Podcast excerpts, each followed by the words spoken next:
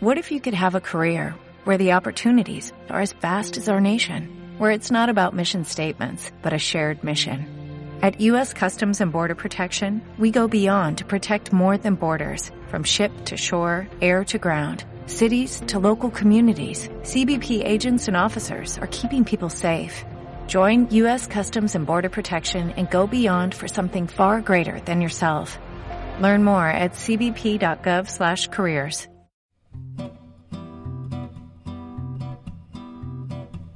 Educó a su sobrino Rafael en torno a dos grandes conceptos, la voluntad y la atención. La pista de tenis, a ojos de Tony Nadal, es algo así como el gran teatro de la vida. Todo lo que vemos dentro, la tenacidad, el esfuerzo, la honestidad, la trampa, la traición, la deportividad, el éxito, el fracaso, suele replicarse con asombrosa fidelidad en la oficina, el amor, el colegio, los negocios o la familia. Golpea cada pelota lo mejor que puedas, le decía Tony a aquel niño que iba a convertirse en uno de los mejores deportistas de la historia. Un rezo que, repetido con calma, revela una misión harto complicada, ser capaz de poner los cinco sentidos, y el sexto si existe, en el momento presente. A Tony Nadal no le gustan los ambientes sórdidos, pero la rectitud puede permitirse un tiempo de asueto si es en la ficción acaba de engancharse a Breaking Bad. Cuando coge la llamada de este periodista, estaba leyendo a otro en el sillón, a nuestro maestro, Manuel Chávez Nogales, y su A Sangre y Fuego. El mundo gira, dice Tony, hacia posturas extremas, y esta pandemia exige el consenso. Por eso pide a los políticos que se pongan de acuerdo. Lo explica, como acostumbra, con un ejemplo muy claro. Cada entrenador tiene su método, pero debe adaptarse a la situación. Guardiola no habría entrenado igual al Mallorca que al Barça de Messi. Esta conversación gira en torno a la educación, la filosofía, la victoria, la derrota, los sueños, las creencias. Pónganse cómodos. Aquí en Baleares hace buen tiempo. Después, en la pared del jardín, podremos jugar con la raqueta y la pelota. Pero cuidado, si lo hacemos, preparémonos para el veredicto, porque Tony dice la verdad.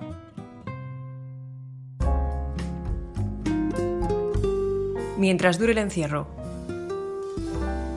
Un podcast del español.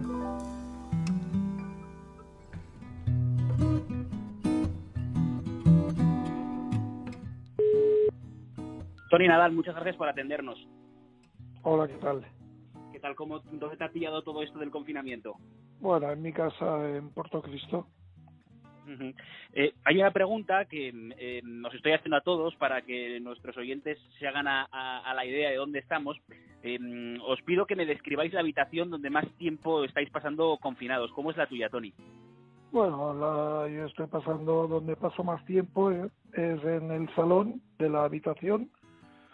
Es un salón normal, bueno, donde hay un amplio sofá donde podemos estar toda la familia reunidos y aquí es donde pasamos la mayor parte del tiempo. Bueno, también eh, tengo la suerte de tener uh, una terraza y un poco de jardín y también ahora que hace bastante buen tiempo pues salimos fuera a hacer algunos ejercicios o algún un poco de movimiento pues pero la mayor parte del tiempo es aquí que está todo esto. Tengo el iPad, tengo los libros, tengo el, la tele. Ajá, ajá. ¿Y cómo es tu día eh, desde que te levantas hasta que te acuestas? ¿Estás haciendo alguna rutina particular? No, algo bueno, hago la, evidentemente sigo una rutina porque no queda más remedio. Al final es cada día hacemos prácticamente lo mismo, pero yo que me suelo levantar bastante pronto en un día normal y corriente, antes de, eso, pues yo normalmente acabo el sueño muy rápido y, y sobre las seis y media, bueno, normalmente antes de las siete siempre estoy levantado, me tomo mi primer café con leche y, dejo pasar un poco el tiempo, ¿no? Y ahora pues aprovecho para levantarme un poco más tarde me imagino que para el día, para que el día no se haga tan largo, pero me levanto, no sé, ocho y media, una cosa así, pues bajo, miro un poco las noticias, uh, después juego un poco el ajedrez, leo un poco y así vamos pasando el tiempo. ¿Con quién juegas al ajedrez? ¿Vía online o con algún no, familiar? Vía, vía, online juego, evidentemente. No, no, no puedo jugar con, uh, con, con nadie. Siempre con la estrategia, ¿eh, Tony? Incluso en los días de confinamiento, siempre trazando estrategias, Tony Nadal.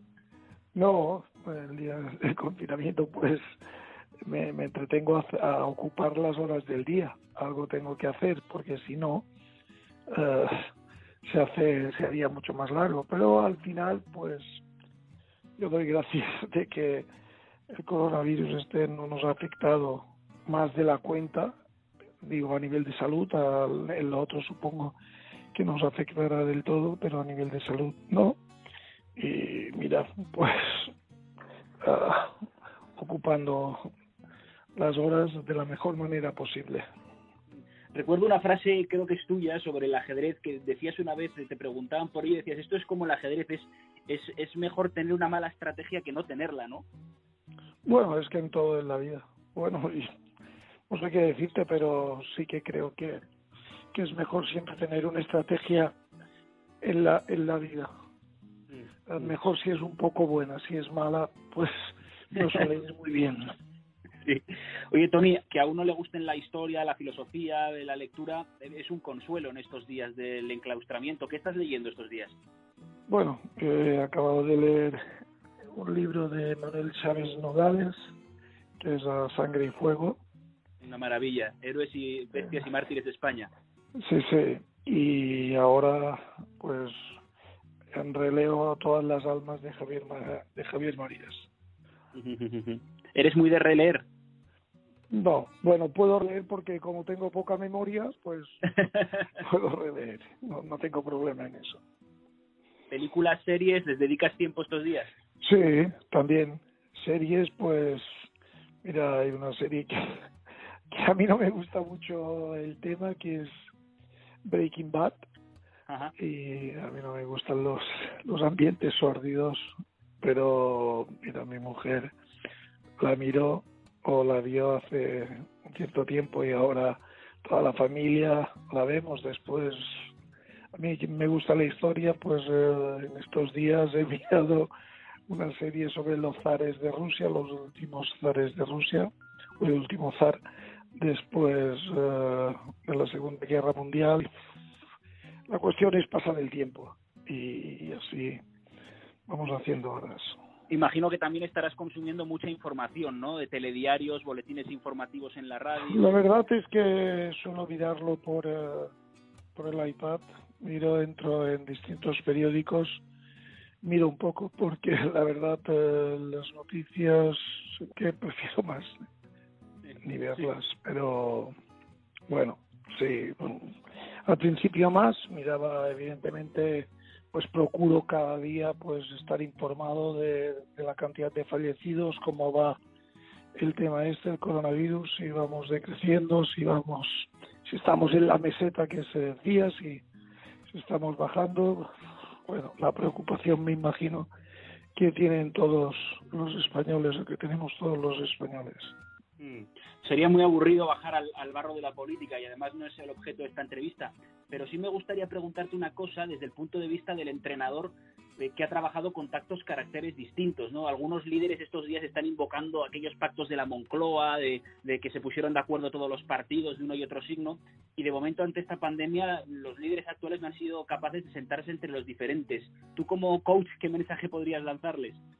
Bueno, aquí para mi modo de ver solo hay un mensaje Depende, si uno lo que quiere es el bien de la nación, evidentemente no queda más remedio que escuchar a la gente, pactar entre, entre todos y apoyarse de una puñetera vez, porque al final, yo sé que es muy difícil en la política llegar a acuerdos, y más hoy en día donde hemos nos hemos ido de un sitio al otro, ¿no? Llega un, ahí vivimos en un mundo de fanatismo donde siempre las posiciones cada vez son más encontradas. Así es, es difícil ponerse de acuerdo, pero no queda más remedio. Yo creo que deberían dejar de lado la política de, de una vez y centrarse en, arreglar el problema. Ya sé que es un problema complicado, es un problema que lo tiene todo el mundo, que, a todo el mundo le, o a casi todo el mundo le ha sorprendido y no es fácil. Pero la verdad es que si uno piensa lógicamente, el político, yo, yo no digo eso de que está para servir porque nadie está para servir. La gente está para trabajar y creo que esto es lo que deberían, lo primero, aceptar. No, aquí uno no viene a servir, viene a trabajar, lo que viene a trabajar bien. Es como si uno está en un equipo y, y va a su aire. normalmente no, no irán bien las cosas. Entonces, yo creo que es mejor trabajar en equipo y después escuchar a la gente, escuchar a, a los entendidos, a los científicos y a ver si entre todos esto sale para adelante con los menos fallecidos posibles. En España de momento, Tony, no somos capaces ni de que jueguen a dobles, pero bueno, esperemos que se cumpla el milagro y que seamos capaces de hacer un equipo de Copa Davis. Bueno, eh, yo creo que es lo que tocaría. Yo creo que el político debería ser consciente de que lo que teóricamente buscan es el bien común, el bien general, y no tanto el bien de su partido o, el bien de su ideología. Y yo te diré, hay momentos, yo, puedo yo puedo tener una visión de, de, la vida o, una visión del deporte, ¿no? Si hago un símil, Guardiola tiene una manera de entender el, el juego del, de su equipo, ¿no? Pero me imagino que si en lugar de entrenar al Barcelona de, de Messi, Xavi y compañía, entrenara al Mallorca, tendría que aplicar otra, otra, otro sistema, ¿no? Pues a veces uno tiene que, que olvidarse un poco de la ideología y aplicar el sistema que toca. Sí. Tony, ahora que tenemos perspectiva, que mm, eh, ya llevas eh, mucho tiempo al frente de, la academia, eh, con los jóvenes, y que hace tiempo que, dejaste de, estar, en, digamos, en primera línea en el banquillo de, tu sobrino Rafael, ¿qué echas de menos de aquella época? Bueno, muchas cosas, porque la, ilusión de mi vida fue que mi sobrino fuera un, gran jugador y, y me dediqué, creo que con bastante tesón a que eso pasara cuando, sobre todo en los años de formación de Rafael, después tuve la suerte de, entrenar a un gran jugador que me permitió estar en Australia, en, Nueva York, en, Londres o en, París, en muchos sitios, vivir experiencias para mí inolvidables, eh, vivir competiciones de altísimo nivel y tener la suerte de ver al alumno al entrenado, al jugador ganar. Pues de, menos he hecho mucha, muchas veces o he echado eso de menos, pero también, sobre todo a mí lo que más me ilusiona siempre de todo es la gente, lo que más me gusta es la gente que he tenido la oportunidad de conocer y las experiencias vividas con esta gente. Pero ya te digo, en la academia también Ah, pues tengo otras cosas que, que con Rafael era más difícil tenerlas. Claro. ¿Hay algo que en estos días eches de más? Quiero decir, algo que por otro lado hayas, hayas eh, ganado, que, que, digas, oye, pues de esa etapa, de quizá esto no lo, no lo añore demasiado. No, yo no me planteo las cosas de esa manera. Yo no, yo no hago esto o lo otro. No, no. Yo procuro vivir lo que me toca vivir cuando estuve con Rafael eh, viajando por el mundo, pues la mayoría de cosas estaban bien, otras veces pues tenía que, estar lejos de la familia, lejos de los niños, eh, o viajar muchas horas en avión, que no me gusta mucho, pero lo entendía como un todo y cuando es, estoy en la academia, o ahora que he cambiado de, de forma de trabajo, pues eh, tengo la tengo la posibilidad de, hacer otra cosa y, la disfruto igualmente. El otro día, en una de estas mismas conversaciones, Iñaki Gabilondo lanzaba una reflexión muy interesante. Él hablaba de los adolescentes, los 14, los 15, los 16 años, y decía que, en esa generación en constante cambio y crecimiento quizás sea la que más vaya a notar el paso del, coronavirus, ¿no? Esos caracteres que están ahora eh, evolucionando de forma tan rápida. ¿Tú que conoces también a los chavales de esta edad, tienes esa sensación? No lo creo. No, me sabe mal, no opina igual que. No, no, no. Además, pero ¿cómo, te decían aquella de doctor no? De siempre. No, sí, sí, pero no, no, no me lo parece porque los jóvenes tienen poca memoria. Los jóvenes, al final, eh, las cosas que viven, no se les queda mucho tiempo eh, en su memoria. Y entonces no creo que esto les afecte más de la cuenta. Yo creo que al final aparte que por la juventud pues tienden a relativizar todo mucho más, ¿no? Yo creo que los que lo vamos a notar más somos gente de, de nuestra generación, gente más mayor, que vamos a ir con, con el temor de que esto no se vuelva a activar o eso en todo caso, pero un joven normalmente no le da muchas vueltas a las cosas, al menos los jóvenes que yo conozco y no creo que... ¿Cómo es la formación de esos jóvenes ahora en estos días de, crisis desde que estamos confinados? ¿Cómo es la formación? Pues yo te voy a hablar de, mis hijos. Pues mis hijos ahora están en un periodo de vacaciones, pero han seguido el colegio por internet.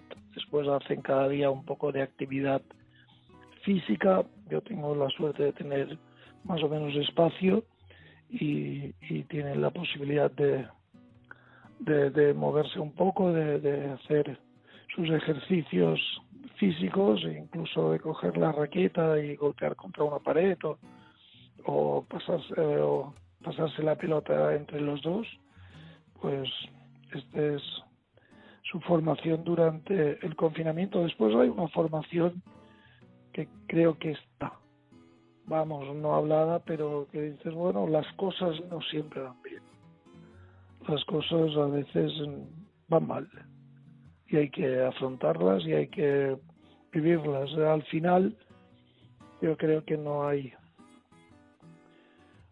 bueno, no hay, no hay a, nadie.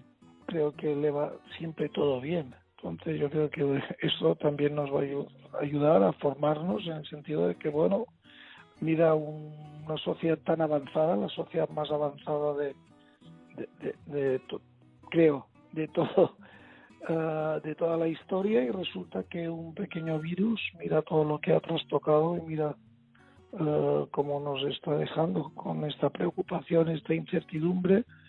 Entonces, mira, si miramos las cosas de esa manera, yo creo que también es un buen aprendizaje y que entiendo que les pueda servir en un momento dado en su formación. Tony, el tenis es un deporte en el que la soledad, en, los momentos de alta tensión, en medio de un partido, entiendo que está muy presente, ¿no? Eh, porque es una toma de decisiones eh, de una manera muy rápida y, siempre y siempre solo. Eh, y el joven de hoy, en cambio, vive acostumbrado a lo contrario, ¿no? A la multiconexión, a las pantallas, el WhatsApp, las mil redes sociales. ¿Cómo se trabaja esa paradoja desde el punto de vista del entrenador? Bueno, mm, claro, estamos en un mundo donde ha producido un gran cambio. Yo creo que con esto del internet. Por una parte pues los jóvenes están comunicados con todo el mundo. Yo cuando era joven pues tenía amigos mis amigos eran de mi pueblo de Manacor y después los que hice cuando fui a estudiar a Barcelona. Pero eran gente los buenos no solo los de mi pueblo porque en mi pueblo había el instituto y venían de, de los pueblos cercanos ¿no? hoy en día pues mis hijos tienen amigos en en Singapur, en Australia, en, Francia, en Alemania. ¿Por qué? Porque el mundo ha cambiado. Pues estás conectado en Internet y bueno, y yo creo que por una parte pues esta soledad la tienen menos porque tienen la conexión. Por otra parte, a veces sí que yo creo que, que ellos también tienen una soledad porque están acostumbrados a estar más en su habitación, conectados con el mundo exterior, pero eh, más habitación. Al final, es una decisión de cada uno cómo quiere vivir la vida, ¿no? no sé si se le puede sacar algo positivo desde el punto de vista del, del adolescente a esta soledad forzada o sobrevenida que estamos viviendo estos días, ¿no? que quizá se están viendo expuestos a unas eh, situaciones, a un pasar tiempo consigo mismos eh, que antes no afrontaban.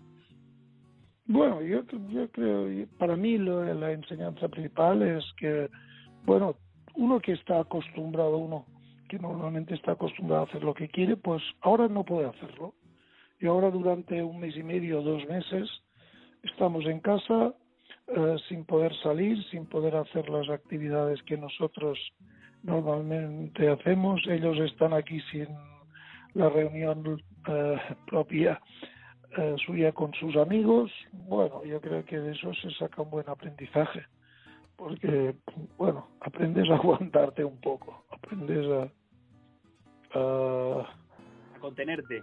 Sí, sí, aguantarte, que, que creo que también va bien. Y después, hoy es cierto que hoy en día vivimos en un mundo donde no nos podemos aburrir en ningún momento. Tenemos que estar haciendo cosas constantemente. Y claro, cuando ocupas muchas, tienes muchas horas eh, teóricamente no hacer nada productivo y muchos días, muchas semanas, pues al final pues llega un momento de aburrimiento que también va bien. Sí, hay que aprender a aburrirse, también hay que aprender a eso, claro.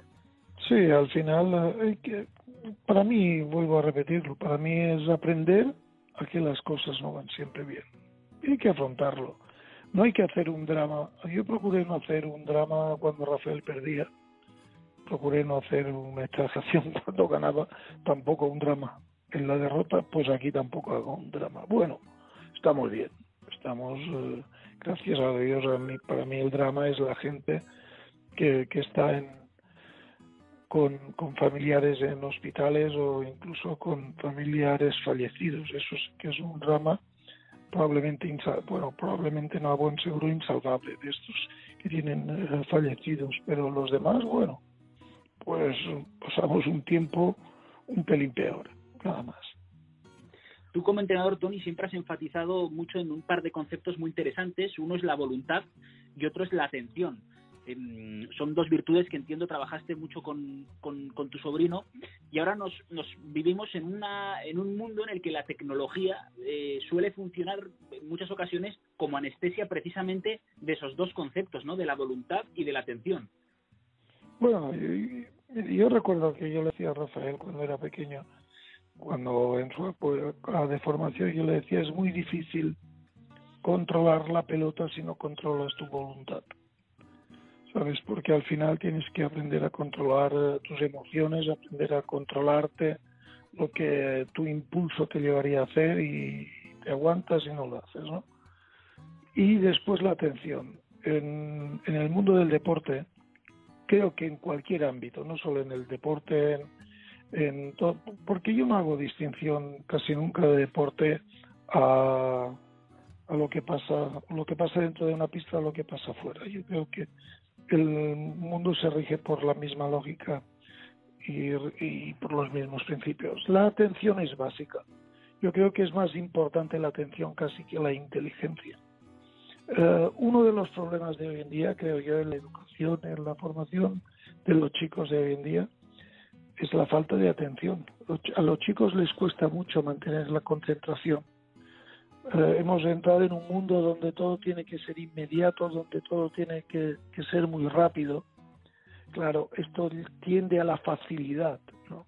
Es muy difícil que, a ti te guste leer un libro complicado, porque un libro complicado requiere atención es difícil que te guste una película más complicada que también requiere más atención. Entonces se tiende siempre a lo fácil yo creo que así es muy difícil avanzar. Y entiendo que para avanzar hay que tener un control de la voluntad y evidentemente hay que tener una gran atención en, el, en nuestro ámbito, en el tenis en concreto, que golpees la pelota con atención o sin atención la bola se te va adentro, se te va afuera. En el golf pasa exactamente lo mismo. Tú puedes hacer el swing muy bien, pero como no prestes atención, el palo entra de una en una posición en otra a la hora de tocar la bola y tiras la pelota o, fuera de límites o la tiras al, al, al green, ¿no? Y en el fútbol igual, en todo es lo mismo. Aquello que decías de golpea la pelota siempre lo mejor que puedas, que desde fuera puede parecer una obviedad, pero dentro de una pista incluso en la vida misma cobra muchísima importancia, ¿no? Porque es mantener la atención en el segundo exacto, en el momento concreto. Sí, esto es una obviedad, pero a mí, a mí no me gusta complicar la, la vida, no me ha gustado nunca, ni cuando hacía, cuando entrenaba Rafael, que estaba en, allí arriba del todo, cuando entrenan los chicos jóvenes que no son tan buenos, pero que persiguen el mismo objetivo. Y a Rafael le decía, golpea la pelota cada vez lo mejor que puedas. Y eso, que es una obviedad, o a simple vista es una obviedad, no siempre se hace, o casi nunca se hace. Porque tú en cada bola puedes elegir hacer un golpe mejor o un golpe menos bueno. Tú eliges. Y yo el otro día en concreto me ponía detrás el otro día, digo, hace ya un cierto tiempo, me ponía detrás de una chica que, que es más o menos buena, que, que, que entrena con nosotros, que quedó campeona de España. Y yo y yo me ponía detrás de yo me puse detrás de ella y le dije, bueno, yo te voy a analizar cada bola que golpeas. Y te voy a poner una nota cada bola que tú golpees. y así lo fui haciendo, ¿no? Y si lo iba cantando a ella, un 6, un 5, un 7, un un no sé qué, un 5, un 6. Y yo le dije, con esta puntuación es muy difícil que tú llegues a ser una, una gran jugadora. Una gran jugadora. porque Para ser una gran jugadora tienes que hacer golpes 8, 8, 9, 8, 9, 9. Claro, pues esto es la toma de decisión. Tú en la vida decides hacer las cosas muy bien o menos bien. Lo mismo cuando tú haces una entrevista o cuando uno escribe o cuando uno hace cualquier actividad. La puede hacer bien, muy bien o excelente, pues tú eliges lo que quieres hacer. Y cuando el discípulo que uno tiene se ha convertido en uno de los mejores deportistas de la historia. Tony, entiendo, siempre hay cosas que se pueden mejorar, pero ¿cómo es el entrenamiento cuando el, digamos, el, el, alumno ha alcanzado tal punto de perfección? Es decir, cuando, cuando los golpes son muchas veces eh, perfectos, cuando eh, hay una concentración mental eh, muy potente en, cada partido, cuando se ha alcanzado esa excelsitud, ¿qué puntos son los que más se pueden trabajar? Bueno, yo parto de un principio que se lo aplicaba a Rafael cuando era pequeño. Yo le decía, o Rafael creció con la idea de que la mejora es siempre necesaria, pero que también la mejora es siempre posible. Porque es lo que quiero creer. Después, yo sé que a veces es muy difícil superarte. A veces, eh, y lo vamos a ver o con un ejemplo muy fácil, es, es difícil para Michael Phelps hacer cada día o cada cierto tiempo el récord del mundo. Claro, es muy difícil, pero tú siempre puedes percepcionar algo. Aparte que en el mundo del deporte tú vas dejando siempre cosas por el camino. La frescura que tú tienes con 20 no la tienes con 30, el físico que tienes con 20 no lo tienes evidentemente con 30 y pico, bueno, pues tú añades cosas diferentes. Y así lo hacen los grandes campeones, así lo ha hecho, creo yo, Rafael, así lo ha hecho Federer, lo hace Djokovic. Y lo hacen todos los que persiguen un sueño de, de querer seguir estando allí arriba. Pues eso es lo, es lo lógico y después otra cosa, al final lo que uno busca, por encima de todo entiendo yo, siempre la satisfacción personal del día a día porque no es solo un tema de ganar, no, todo el mundo puede ser un, un Federer, un Messi o un, un Usain Bolt, pero todos siempre pueden o podemos hacer las cosas un poco mejor de lo que lo hacíamos ayer. Y creo que la, la diferencia entre el mundo animal o el ser humano y el resto del mundo animal es esta capacidad de mejorar. Y aunque sea muy difícil, mejorar cuando tú llegas a, un nivel muy alto, pues yo creo que siempre hay aspectos que puedes mejorar. Rafael pues mira, últimamente ha mejorado el saque, pues a lo mejor ha perdido alguna alguna cosa eh, durante este tiempo, pero ha sido capaz de mejorar el saque. Federer, pues, mejor el resto en el 2017, jugó más agresivo, siempre se puede mejorar. Cerramos capítulo. Eh, Tony, estos días en los que disponemos de un tiempo que quizá no poseíamos antes, ¿has retomado algún proyecto que hubieras aparcado, algo que te haga ilusión que estés pudiendo darle salida ahora? No, a mí pues lo que iba haciendo siempre, a mí me hace ilusión, a mí toda la vida, yo por encima de todo he intentado ser un profesor de, de tenis, ¿no? A mí lo que me gusta es entrenar y cuando estaba en la academia, ahora no lo estoy, cuando estaba en la academia, cuando estaba en el Club Tenis Manacor, pues a mí lo que me gustaba era entrenar de, y uh, siempre hay algún proyecto que te ofrecen y, y a mí todo me hace ilusión, la verdad casi todo lo que me proponen pues me hace ilusión porque siempre algo aprendo de, de del contacto con otra gente de algo yo soy una persona curiosa por mm, de, normal no soy una persona con una cierta curiosidad y a mí todo me hace ilusión. Después ahora no, no, no he tenido la oportunidad de, de, dedicarme a hacer nada especial porque ni, ni, ni a retomar ningún proyecto uh, inacabado, no, porque estoy aquí en casa, pues dejando pasar el tiempo. Has dedicado muchísimo tiempo al, al tenis. Eh, ¿Hay alguna profesión que hayas dejado por el camino debido a esta entrega que alguna vez te haya rondado la cabeza que hayas dicho, pues esto yo creo que lo habría hecho bien? Porque siempre has tenido muchísimas aficiones, ¿no? Eh, la geografía, la historia. Bueno, a mí yo, yo estudié historia, no acabé, yo estudié historia y derecho, no acabé ni una ni otra, pero el derecho no me gustaba demasiado, eh, lo hacía porque mi padre, eh, pues, tenía esta ilusión, pero el, la historia sí que me hubiera gustado también ser profesor en, en un instituto de todos modos.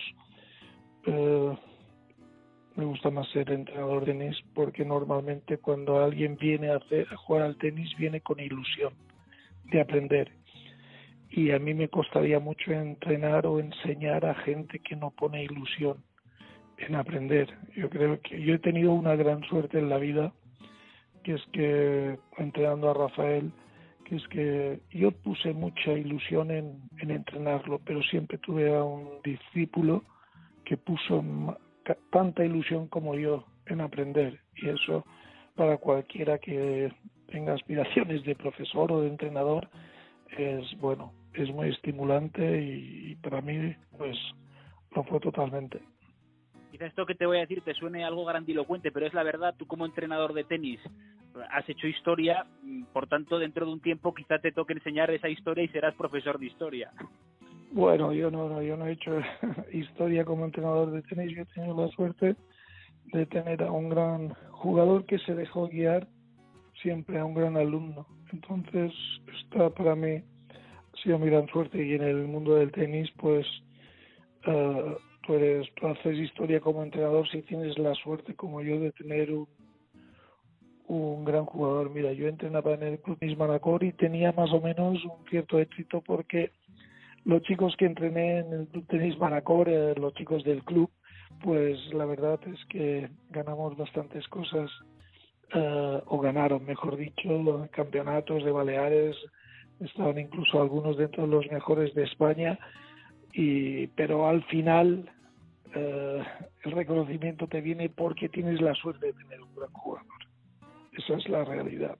Si no tienes un gran jugador es muy difícil parecer un buen entrenador.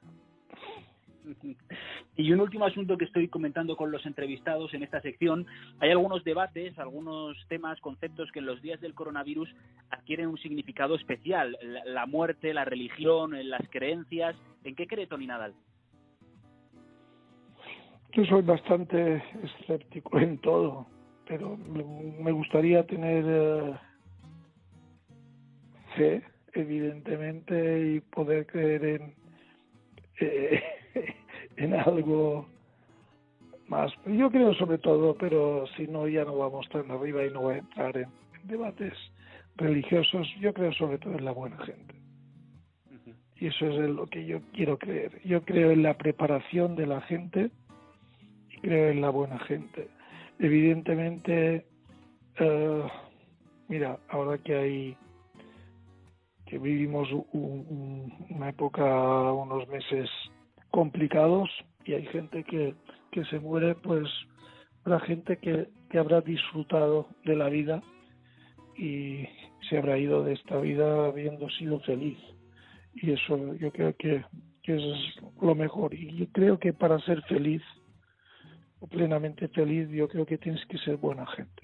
Es muy difícil ser feliz sin ser eh, buena gente. Entonces, yo ya te digo, en, eso es lo que creo. En lo otro, pues no sé qué decirte. Pues yo estudié religión y estudié las cinco vías de Santo Tomás.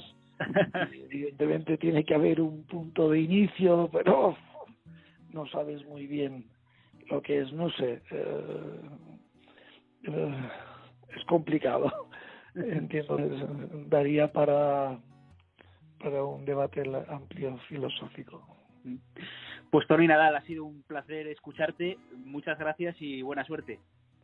Pues a ver si la tenemos todos y sobre todo a ver si la tienen la, la gente que está en los hospitales pasando un mal momento, a ver si la tienen sobre todo los médicos que están eh, dando el callo cada día los médicos que con pocos eh, medios eh, pues están allí en primera fila sufriendo y muchos mira eh, muchos han dado su vida para para que otros pudieran vivir. Entonces no solo los médicos toda la gente que, que hoy en día que en estos días tiene un trabajo complicado de, conexión diaria con los con los enfermos, con los que tienen el coronavirus y ponen en peligro su propia vida, pues ojalá que estos sobre todo tengan toda la suerte del mundo y a ver si también tenemos nosotros el país suerte. Eh, eso pasa con, con el menor número de fallecidos sobre todo después de sobre todo no porque eso es lo principal pero después de eso a ver si el país nos recuperamos lo más pronto posible y volvemos a una vida normal como la que teníamos antes. Pues dicho queda Tony. Gracias una vez más por tu por tu tiempo y tu franqueza. Muy bien gracias a vosotros. Gracias Tony. Un abrazo. Adiós. Adiós. Mientras dure el encierro es un podcast del español. Sigue las noticias y los datos actualizados en elespañol.com.